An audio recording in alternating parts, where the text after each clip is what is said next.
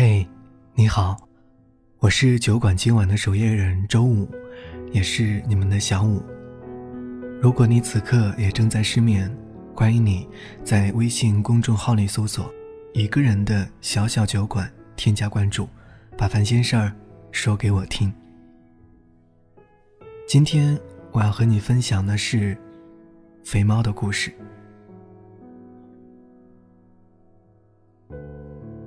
从车站送走胖子回来，我开始在便签里用笨拙的文字郑重地记录这一次和他见面的点点滴滴。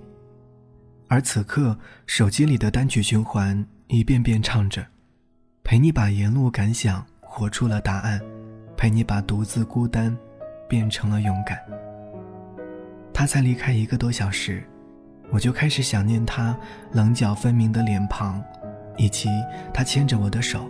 说要给我未来时一脸笃定的样子。胖子其实一点也不胖，相反，一米八的高个儿，瘦得像根筷子。第一次见他的时候，我就说：“你那么瘦，以后叫你胖子吧。”他盯着我看了一下，笑笑说：“你那么胖，以后叫你肥猫吧。”仔细回想，和胖子从相识。到决定在一起这一段不算漫长的过程，我们好像过得极为平淡和普通。彼此认识之后就互换联系方式，在微信里有一搭没一搭的瞎聊。很多时候就是我问他哪些电影好看，然后他就噼里啪啦列举给我一大堆让我去看。看完后，我把自己的观后感告诉他，他就一本正经地对我说：“你说什么？”我一个字都没听懂，我们看的是同一部电影吗？或者就是他让我给他推荐几本书，我也效仿他巴拉巴拉的给他推荐一堆，他看完后同样写满屏的读后感给我分享，我依旧学着他说：“你写些什么呀？我根本无法理解。我们看的是同一部作品吗？”点点滴滴的快乐，都以极其微妙的方式渗透在。我们简单朴实的分享中，讲起来觉得平淡如水，却又能够清晰的窥探到踏实的幸福。后来他身体突然出现不适，开始频繁住院，原本就清瘦的面庞变得更加憔悴。我和他的对话也开始从电影和书转换成了饮食以及药品。有一段时间，胖子的病情变得极为严重，我在两个城市间来回奔跑，周末一有空的时候就跑去医院看他。有一日，他突然说道：“肥猫，你说，我要是突然就走了，你咋办呢？你想看电影的时候，都没个人可以给你推荐。”我削苹果的刀被他突如其来的话。惊的一瞬间就掉落在地板上。我背过他，看着窗外，眼泪就猝不及防的掉了下来。回他：“走去哪儿？非洲啊。”他轻轻笑了声说：“也许吧。”然后翻了个身，和我背对着背。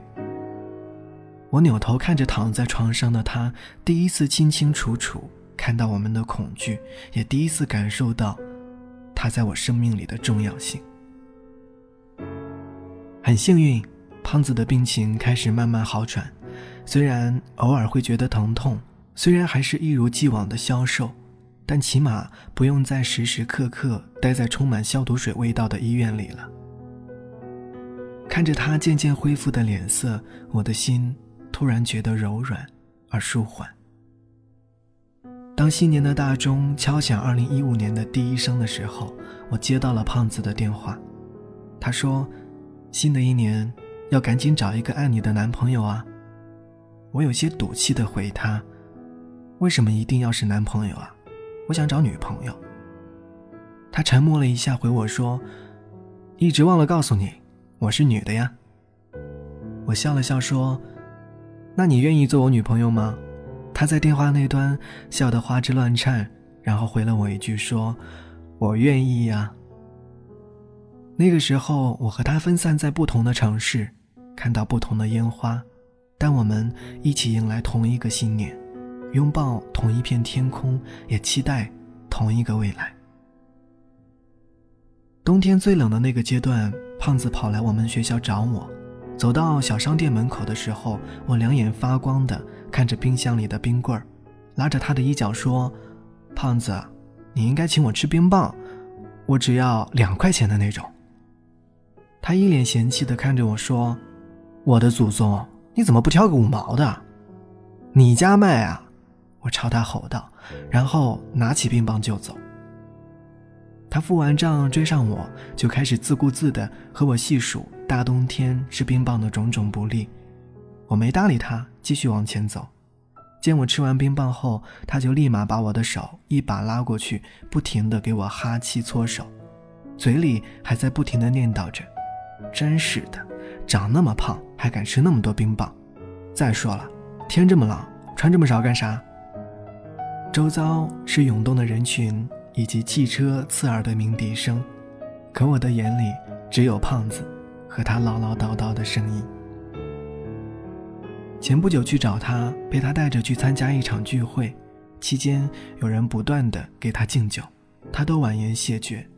后来一个喝醉了的男生硬让我和他喝一杯，推辞不过，我抬起酒杯打算喝掉，胖子却一把夺过酒杯一饮而尽。我看了他一眼说。跟你说过多少次了，你不能喝酒。他挠挠头，笑笑说：“没事儿，才一杯而已。”我瞪了他一眼，转身就进了洗手间。出来的时候，看到他站在门口朝我扮鬼脸，走过来对我说：“不要生气了，我也是怕你喝醉啊。我保证下次不再这样了。”我看着他一脸歉疚的样子，突然想起席间他最好的兄弟对我说：“他这个人啊，虽然总是一副什么都不在乎的样子，可是我们都看得出来，他是真的对你好。”我坚硬的内心突然变得柔软。眼前的这个人虽然话不多，但所有的关心和爱护，全都表现在行动上了。他在身边的时候。我最踏实。我们偶尔也会有争吵的时候，也会因为一点点鸡毛蒜皮的小事儿就责怪对方。每一次吵架，我们两个就一前一后的走，不说一句话。可是，一到过马路的时候，他还是会轻轻拉着我的小臂，过了马路就立马放开手，又各走各的路。我时常会在走一段路后就假装脚疼。蹲在地上不愿意起来，他会停下来，无奈地看着我，然后很自然地伸出手把我拉起来，牵着我继续走。每一次我都想哭，但每一次都忍住了，只是在心里不停地提醒自己，下次再也不要这样无理取闹，不要再难为胖子。可是，我依旧一次又一次的故伎重演。还好。胖子从来都不曾真的丢下我。和闺蜜聊天的时候，闺蜜说，胖子马上就要毕业了，等胖子有了工作，他们就要时不时的让他请吃饭，时不时的让他给寄零食。我把聊天记录截屏给胖子看，他说：“那我得麻溜的赚钱呀，要养你这一只肥猫不算，还得养上你强大的闺蜜团呀。”我问他：“怎么后悔了？”他回答我说：“那不能，谁让我爱你呢？我活该。”看着这简短的话，突然觉得幸福原来可以这么简单。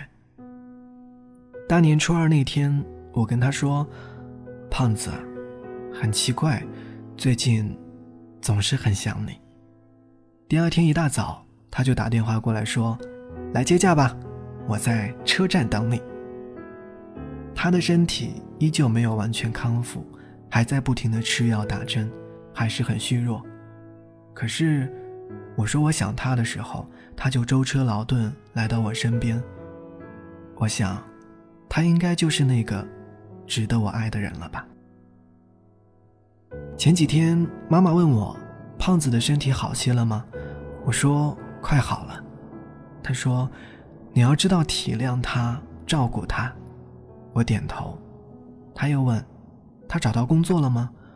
我说：“找到了，虽然不太理想，但总会好的。”早上在车站送他的时候，他还牵着我的手说：“你要相信我，以后会越来越好。”我轻轻点头。我无法预知能够陪在他身边多久，他也未曾在我耳边提过永远。反正能在一起的时候就好好珍惜。如若有幸能够陪他度过余下的漫长岁月，是最好不过的了。可倘若只能够陪他走一段路，我也觉得格外幸运。我要的爱不多，胖子都能够给我，所以有他在身边的时候，我突然敢去想未来。曾经在一本书上看到这样一句话：两个人在一起。是一种恩情，现在开始慢慢理解。谢谢胖子，来到我身边。新的一年，希望胖子身体健康。就算你真的长成一个胖子，我也不嫌弃，因为我想陪你度过漫长岁月。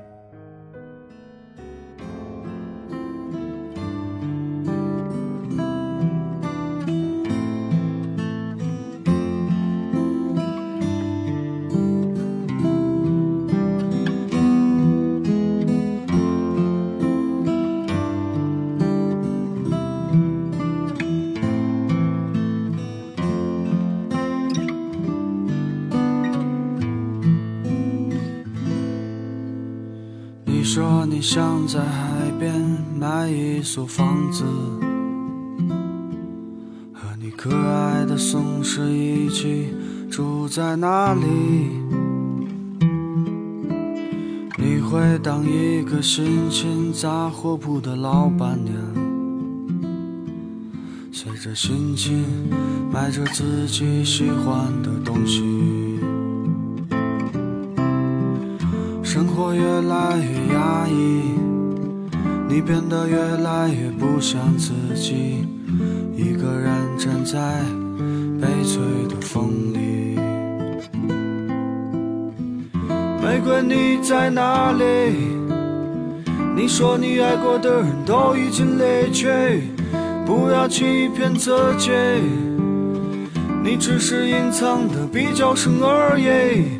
玫瑰，你在哪里？你总是喜欢抓不住的东西，请你不要哭泣。我们都只剩下一堆用青春编织成的回忆。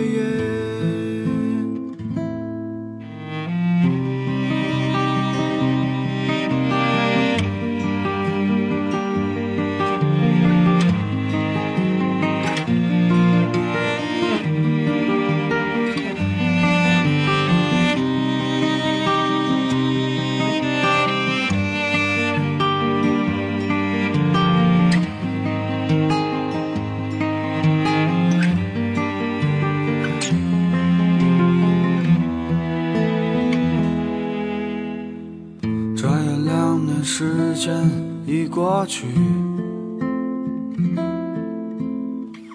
该忘记的你有没有忘记？你说你最近爱上了旅行，我知道你也只是想逃避，逃避现实和过去。逃避一个最不真实的你，一个人的路上只是在找寻。玫瑰你在哪里？你说你爱过的人都已经离去，不要欺骗自己，你只是隐藏的比较深而已。玫瑰你在哪里？你总是喜欢抓不住的东西，请你不要哭泣。我们都只剩下一堆用青春编织成的回忆，用青春编织成的回忆，用青春编织成的回忆，用青春。这里是一个人的小小酒馆，期待有一天你也能带着心底的故事如约光临。我是小五，祝你晚安，下周五再见。